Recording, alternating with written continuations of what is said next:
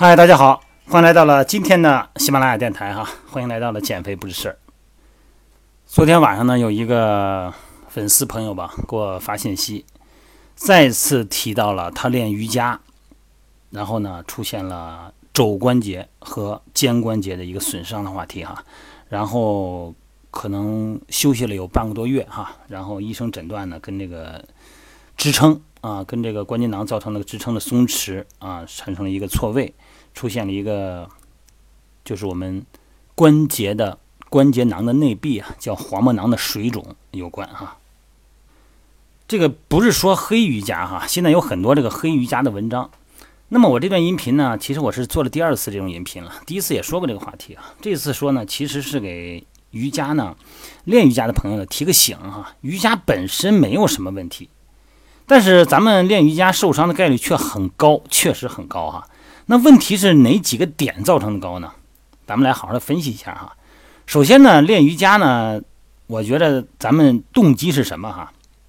就跟每天的喜马拉雅音频啊，包括咱们微信群啊、教练群呐，哎，这些信息我来分解一下，大家看是不是这个理儿哈？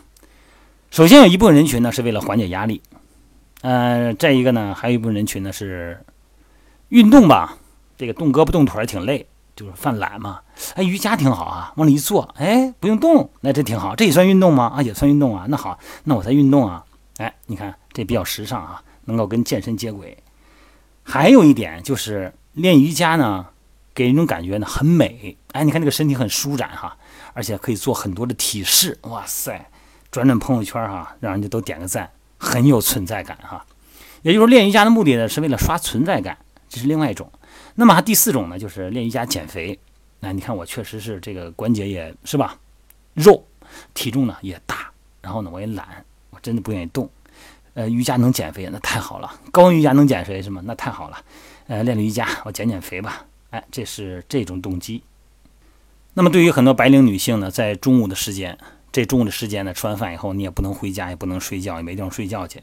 那怎么能调整一下身心呢？哎，瑜伽呢，肯定是最好的选择，能达到片刻的精神的宁静，而且呢，可以提高身体的灵活度。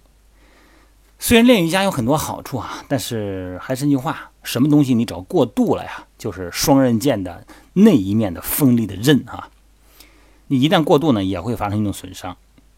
那么怎么能才能这个既锻炼身体，又最大程度的避免瑜伽的运动风险呢？给大家几个小建议哈。首先，瑜伽呢，它首先它的别说它的功能有多少，其中有一点，它是强调身体平衡的运动。那么练瑜伽呢，要根据自己的，要根据您自己的身体的个性化特点来进行。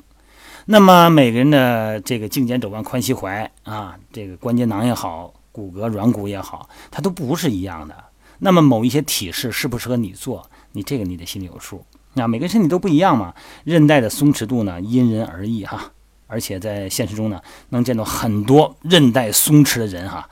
你做那个支撑动作的时候，一摁那个肘关节呀，那个反向弯曲能到三十度以上，哎，看上去就特别害怕哈。那么这种人呢，他本身的韧带关节囊比较就松弛啊，那个确实有一些动作呢。是可以完成高难度的，因为有一些动作是需要柔韧性的。但是呢，关节的功能不仅需要柔韧呐，它还需要稳定啊。你失去了稳定性啊。所以说，也就是说，如果要是想让瑜伽练得更健康呢，肌肉训练也是必须的。那练哪块肌肉呢？练你松的那块肌肉。那我哪块肌肉松啊？这个你就得要教练给你评估一下了。除了评估自己的身体情况以后呢，第二呢，要看看。之前已经达到的训练水平，如果你之前呢是一个低级别的瑜伽练习者，那你可以往往你的耐力啊，你的柔韧性，你的平衡感，那你可以往中级水平训练。如果你是个中级的，你说想逐渐往高级走，那我可就提醒你了，你千万不要一上来你就做很高难度动作，或者是这个给自己的柔韧性啊来这种狠的哈强硬的拉筋。如果你强硬拉筋的话呢，很容易造成肩关节肩袖损伤，或者是膝关节的韧带损伤啊。很多的媒体报道，大家可能也看过啊，过度做瑜伽造成颈椎的损伤、脊柱的损伤。所以说，瑜伽的练习者呢，千万不要做一些不适合自己的身体情况的一些动作哈。能够产生明显疼痛的动作。说这个训练哪有不疼的呀？我要努力，我要坚持，坚持才是最可贵的。这句话你分到哪儿说哈？有一个特别容易出伤的概念是什么呀？就是一味模仿老师做体式，而不注重细节。很多的学员啊，练习瑜伽的时候呢，只是一味的去做模仿老师这个体式，那没有专注于每一个细节的要点，包括手指的点支撑啊，手指如何打开，受力的方向、受力的这个范围，并没有明确的感觉。那么原本觉得身心放松的课程呢？结果你练完以后呢，是让你身体受伤啊。还有一个问题呢，就是热身的时间少。